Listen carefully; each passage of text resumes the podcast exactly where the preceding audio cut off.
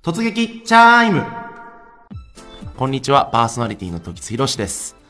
えーっとですね、まあ、三が日ですね。あの、三が日じゃない。えー9月3、4、5と、えー3日間、えー連休があったので、えーまあ、ゆっくり過ごせましたね。ちょっと休みがね、あの、理由が理由なんで、あの、理由が理由なんでね、あの、思い切って休めないんですけど、まあまあ、まあまあ、休みは休みなんで、えーっと、まあ、ゆっくり過ごしてました。で、ちょっとですね、あの、自分の知り合いに、あの、上海の、まあ、いわゆる、えー A 級の、まあ、上位クラスの駐在員の方がいらっしゃって、まあ、その方がですね、もう家がすごい広くて、で、中にね、もうジムとかプールもあって、で、しかも、あの、日本料理が入ってたりとか、あるいは受付も日本語だったりとか、もう、あの、子供たちもね、あの、いたりするんですけども、全員日本人で、で、あの、Wi-Fi もね、全部日本の Wi-Fi で、あの、日本のサーバー、まあ、例えば YouTube とかね、中国だと見れないんですけど、まあ、Facebook とか YouTube とかも普通に見れてみたいな。まあ、とにかくもうなんかその空間自体がもう日本を切り取って持ってきましたみたいな感じなんですね。まあ、そういうとこもあるんだなと思ってね、もうここでいいんじゃね？もう突撃チャイムの次のところここにしようかなとか思ったぐらいだったんですけど、まあ、さすがにね、あの、それぐらい言うことがないんで、もうオープニングで入れちゃいましたけど、はい、ということで、えーこの番組は私、パーソナリティ自らが、えー様々なイベントやスポットに突撃し、そしてその内容をレポートするという構成になっております。それでは参ります。前回のチャイムえー前回私が行ってきた場所は、えー上海ワイタン美術館です。えーっとですね、まあ、通称ラムっていうんですけど、RAM で、えーラムっていうんですけど、なんかね、ラムっていうとなんかランダムアクセスメモリーみたいなね、まあ、パソコン用語っぽいですけど、えー Rockbund Art Museum の略でラムらしいんですよ。ね。まあ、アートミュージアムわかりますわかりますよね。まあ、美術館なんですけど、このロックバンドってなんだと。えーワイタンってなんかね、あの、英語だとバンドって言いますよね。BUND でバンド、あの、って言いますよね。な、なんでですかね。で、そこにロックがなぜついてるのかわかんないですけど、ね、バンドアートミュージアムでね、BAM だったらわかるんですけど、ロックバンドアートミュージアムということで、なんでロックつけたんですかね。まあ、とにかく、あの、ラムです。はい。えっ、と、そこに行ってまいりました。えー場所はですね、えーまあ、ワイタンの、まあ、一番有名な場所ありますよね。あの、あの辺の近くです。で、えっ、と、トラオカロ。えートラタイガーですね。トラオカロの20号の、えーところにあります。えっ、とですね、北京東路を、あの、ベイジントンルーを、まっすぐ行くと、えっ、と、たどり着きますね。はい。あの、ベイジントンルーを、えーあれですね、プートンの方面に、えーずっとまっすぐ行くとたどり着きます。まあ、なんで、まあ、南京トンルーをね、こう、あの、南京の楽しいなっつって歩きながら途中でこう、左にグッと、えー曲がっていただくと見つかるかなと、えーいう感じなんですけれども、えー今そこでですね、えーやってるイベントがありまして、えーそれがですね、不用去纽约、巴黎，生活同样国際化。はい。えっとですね、ちょっと、なんでこんなたどたどしい中国なんだって感じですけど、えっと、ニューヨークとかパリに行く必要ないと。えー生活っていうのは同様に国際化しているみたいな、えー感じの題名の、えーっと、まあ、展示会が、えー現在行われてまして、まあ、ちょっとそちらにですね、えっと、10月の7日までですかね、やってるんで、ちょっとそちらの方に、えっと、行ってまいりました。はい。えーっとですね、えーまあ、この、まあ、あの、な、会な、何なんだって話なんですけど、まあ、中国の、えーっと、美術家のですね、えっと、陳さんという方がいるんですけど、まあ、もう亡くなったんですけどね、15年ぐらい前に亡くなってる方なんですけど、えーその方がやってる美術展でして、えっとですね、あの、の非常に、何というか、まあ、感想を言いますと、難解ですね。な、なんと言っていいかわかんない感じの。なんかね、あの、綺麗な、僕ね、そんなね、あの、アートに関してな、いろんな、こう、まあ、造形が深いわけじゃないんですけど、あの、言ってね、今回はもう一言で、なんか、なんて言っていいかわかんねえみたいな。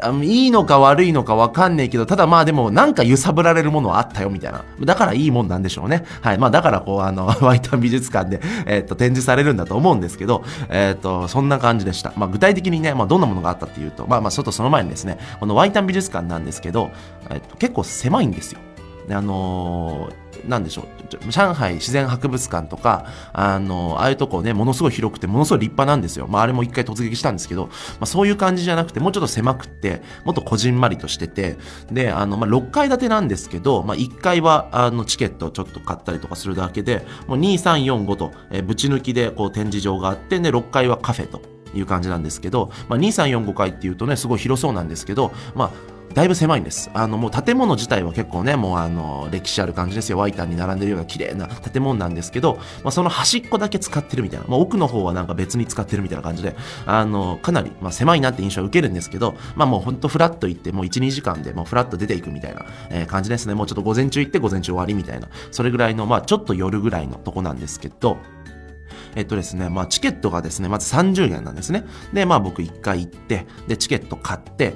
で、普通チケットね、まあ1階で買ったら、まあなんでしょう、あの、エレベーターで上がってくださいって言われたんで、まあエレベーターのね、そのすぐ隣に、その、えー、警備員の人がいるんで、その人に渡したらいいのかなと思ったんですけど、まあその人別にチェックするわけでもなく、なんかずっと外をぼーっと見てて、あ、じゃあ2階とか行ってチェックされるのかなっつって、まあ2階出て、まあ、3回行って4回行って5回行って、まあ、結局チケットどこにもあのチェックされず終わっちゃったんで チケット買わなくても入れたんじゃねえと思ったんですけど、あの、あれなんですよ。1回でね、あの、入り口でチケット買うんじゃないんですよ。中入って、もう完全に中入ってお土産コーナーみたいなんですよ。で、お土産コーナーの奥にチケット売り場あるんですよ。だからもう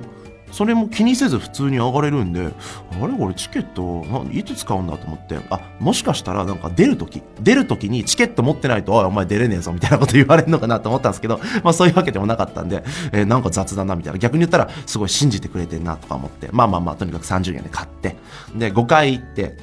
で、5階から、まあ、順番に降りていったんですけど、まず5階にね、一番まあ上ですよね。あの、その上はもうあの、カフェなんで、あの、展示場じゃないんで、一番上に飾ってあるのが、なんか竜なんですよ、竜。ね。でっかい竜がこう、ぶら下がってるんですよ、天井に。ね、すごくいいと思いますよね。でもこのね、竜ね、まあ竜って今勝手に言ってるんですけど、竜じゃないんですよ。何かっていうと、なんか多分20メートルぐらいある長い黒い何かなんですよ。なんとも、なんとも言えないんですよ。写真でも上げときますけど、なんとも言えないんですよ。あの、自転車のチューブありますよね、自転車のチューブ。あの自転車の、まあ、タイヤのね、このチューブの部分をいっぱいくくりつけて、もう多分何百個何千個ってくくりつけて、なんかうねうねしてる物体なんですよ。で、頭の部分に、そのボロボロの自転車の、まあなんていうか、ハンドルの部分だったり、サドルの部分だったりを、こう固め、固めてね、丸く固めて、で、頭につけてるんですよ。ねど、どう、どうでしょうね。どういう意味でその国際化なんですかね。あの、なんて、なんですかこれって感じで。もうぶっちゃけ、え、これ何がいいのとか思ってたんですけど、まあまあまあ、まあまあ、そこはね、そこはまだ、まだ、まだね、あの、序の口じゃないですか。でも序の口って言ってもね、5階に一番上に飾ってんだから、これがメインなのかなって思うんですけど、実際ね、ポスターもね、この竜、竜、竜なの？のチューブの塊？が、あの、ポスターに載ってるぐらいなんで、これが渾身の一作なのかなと思うと、えー、この先ちょっと先が思いやられるなって感じだったんですけど、ちょっと俺には理解できねえと思ったんですけど、で、あの、まあ、次ですね、あの、下の階、下の階に行ったらですね、えー、っとですね、あの、また置いてましたよ。何が置いてたかってね、トイレがあったんですよ、下の階に。トイレ。もう本当にあの男性入り口、女性入り口って書いてて、そのまあ木の小屋でできた感じのトイレがあったんです。まあよくある山小屋にあるなんかロッジの、ロッジにあるみたいな。なんかスキーとか行ってたら、そのあトイレのあの仮設でトイレ作ってるみたいな感じの、それがもう展示場にど真ん中にドーンと置いてあったんですよ。最初本当にトイレあったと思ったんです。えー、こんな真ん中にトイレ置いてんだと思ったらトイレじゃないんですよ。それがもう彼の作品なんですよ。で、もうでも本当入り口本当普通のトイレなんですよ。で、中入ったら、なんかね、あの、中国商工会とか、証券取引所とか、銀行とかいっぱい札が貼ってあるんですよ。で、その、トイレする場所って、まあ、こう、地面、地面じゃないですか。ね、地面にこう、便器が置いてるじゃないですか。そうじゃなくて、その、手洗うところ、で手をね、こう、シャーって手をね、洗って、あの、ゴシゴシゴシするところに、洗面台か。そうそう。全然言葉出てこなかった。洗面台にトイレもついてるみたいな。ね。全然理解できないですよね。俺もうなんか、ど、どういうことなの？みたいな。もうすごく解釈すると、要は、もう世界の通貨っていうのは、ものすごくの、あの、ローカルなものじゃなくて、グローバルなものになったと。もうこれはトイレと一緒だって、いや、どういうことなんか全然わかんない。トイレも世界中みんな一緒でしょ？だからもう銀行もみんな繋がってるから、トイレと銀行はもう同じなんだよ、みたいな。そういうことが言いたいんですかね。ちょっともう僕には本当に理解ができないんですけど、もうただただなんかもう、まあそう、そういう作品がありましたね。まあまあまあと。まあその奥に、まだなんか作品があるっぽいんで、ちょっとその奥に行ったんですよ。その奥にあったのはですね、なんかね、もう本当に言葉で言えないですよね。なんか白いもちもちした物体が置いてましたね。もうそれだけです。白いもちもちした物体がライトアップされてました。もうそれだけ。俺、もう、もう、あ、俺、やべえと。もう意識が高すぎて、でもここに来てる人たちもね、まあ日曜日に行ったんですけど、日曜日じゃない、土曜日か。土曜日に行ったんですけど、もう三が日の最後ですよ。三が日って言い方おかしいな。まあまあ、9月5日の最後に、えー、まあね、あの、3連休の最後の日に行ったんですけど、まあ、結構人はいたんですよ。狭いなりに、まあ、カップルだったりとか、そのまあ外国人の集団だったりとか結構いて、みんなこう写真結構撮り放題なんで、みんな撮ってたんですけど、もう俺はね、もうこの人たちとやっぱ違う人種なんだなと思いますね。このもちもちした物体で、あーみたいな感じで、なるほどみたいな感じで見てるんですけど、何がいいんですか？で、もちもちした物体のね、この上に、うさぎの、まあ、シルエットみたいなのがこうプスッと、プスッと刺さってるんですよ。だから俺はずっともうこんな、あの自分の中で、これはもう月見だと。ね。あの、日本ってこの、ほら、月とうさぎってさセットじゃないですか。で、もう月が、で、うさぎがこう餅つきしてるってセットじゃないですか。もうあれだと。だからもう俺はもうあれにしかもう思わなかったんで、ああもううさぎが餅つきしてて、その餅がこう、あの ライトアップされてんだなって。あの、もう俺これとニューヨークとパリが何が繋がるのかもう本当わ、もうどうやっても理解できないんですけど、まあまあある意味ね、理解を超えてるとは、まあこの作者は天才なんだと思うんですけど、はい、あの、そういうものがありましたと。で、そのね、まあ展示会の周りにですね、あの壁にですね、いっぱい、あの、写真が貼ってるんですよ、写真が。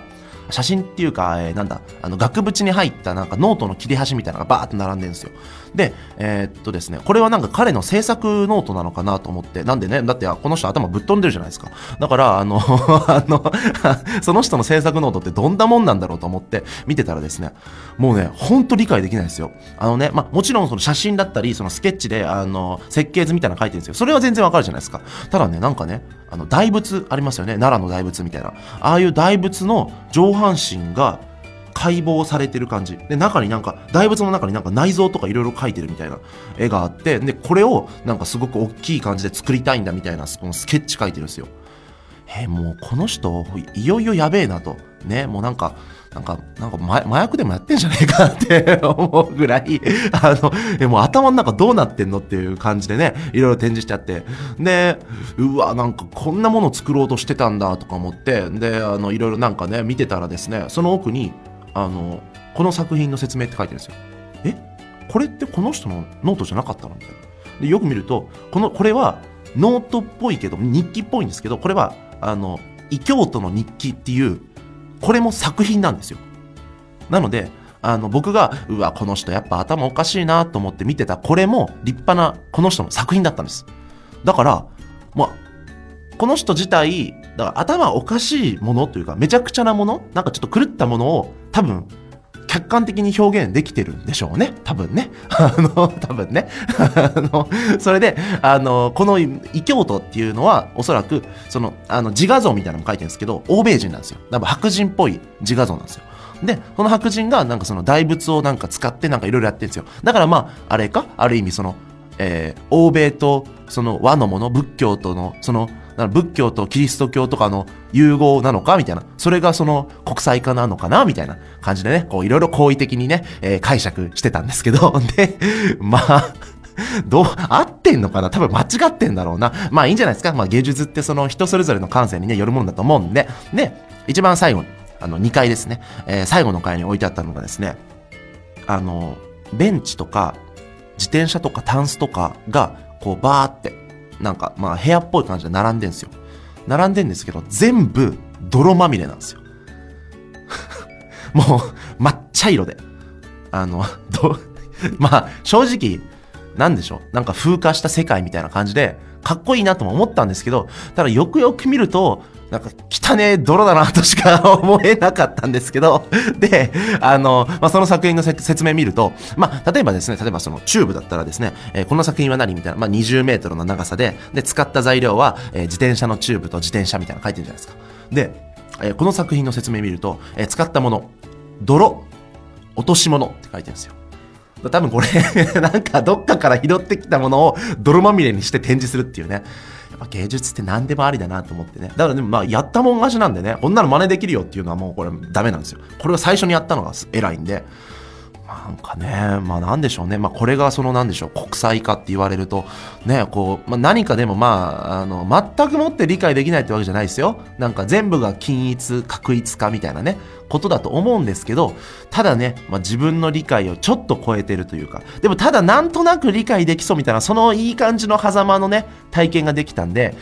まあ、いい体験なのかな。まあ逆にね、あの、ものすごい綺麗な絵とか、ものすごいその、かっこいい風景とか、あの、そういうものを見るとね、まあそういうのって意外とこう見飽きてる部分あるじゃないですか、人って。あの、テレビとかね、映画とか毎日のようにそのネットでいろんなコンテンツが見れるんで、まあそういう情報方のね、中で、なんか見たことないけど、なんかすげえみたいな、なんかわかんねえけど、なんか、なんか笑っちゃうわみたいなものをね、こう見れたっていうのは、えー、まあまあ、いい経験だったのかなっていうふうに思いますね。ただちょっとね、もうこれ以上ちょっとアート系、アートミュージアム系ってね、いつもやってるんで、あの、いろいろ行きたいんですけど、あのね、まあ行きやすいですし、あの、まあネタに困んないんですけど、ただね、僕がね、あの、うまいこと、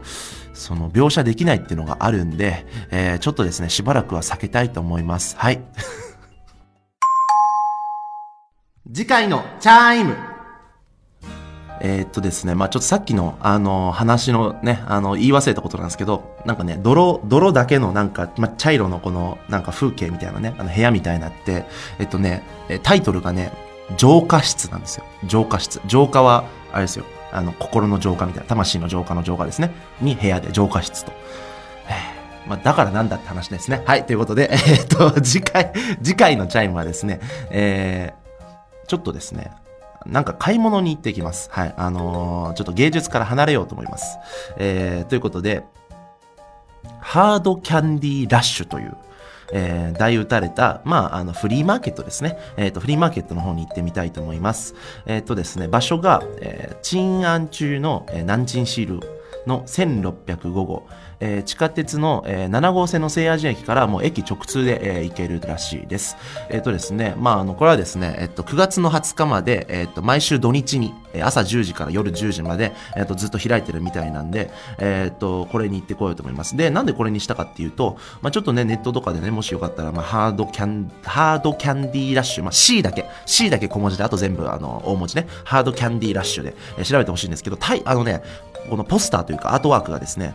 なんかね、なんか、キャリーパミュパミュっぽいんですよ。あの、なんか、あの、真っピンクになんか目玉の絵とか、唇の絵とか、なんか髭の絵とかがババババって並んでて、で、なぜか、えー、ひらがなで何って書いてるんですよ。え、なんかね、すごく気になるじゃないですか。ね、あの、どんな作品が、えー、展示され、ま、またなんかね、わけのわかんない ものを売ってたどうしよう。まあ、それはそれでいいんですけど、えっ、ー、と、なんかね、あのーなんか DJ みたいなのがね、いたりとか、えー、いろいろとあの楽しげな感じの雰囲気で物売ってるみたいなんで、まあね、えー、とちょっと行ってこようかなっていうふうに思います。まあ、何が売ってるのか、そして何を買うのかっていうのはね、えー、と楽しみにしていただければなというふうに思います。ということで、えー、とお相手は時津宏でした。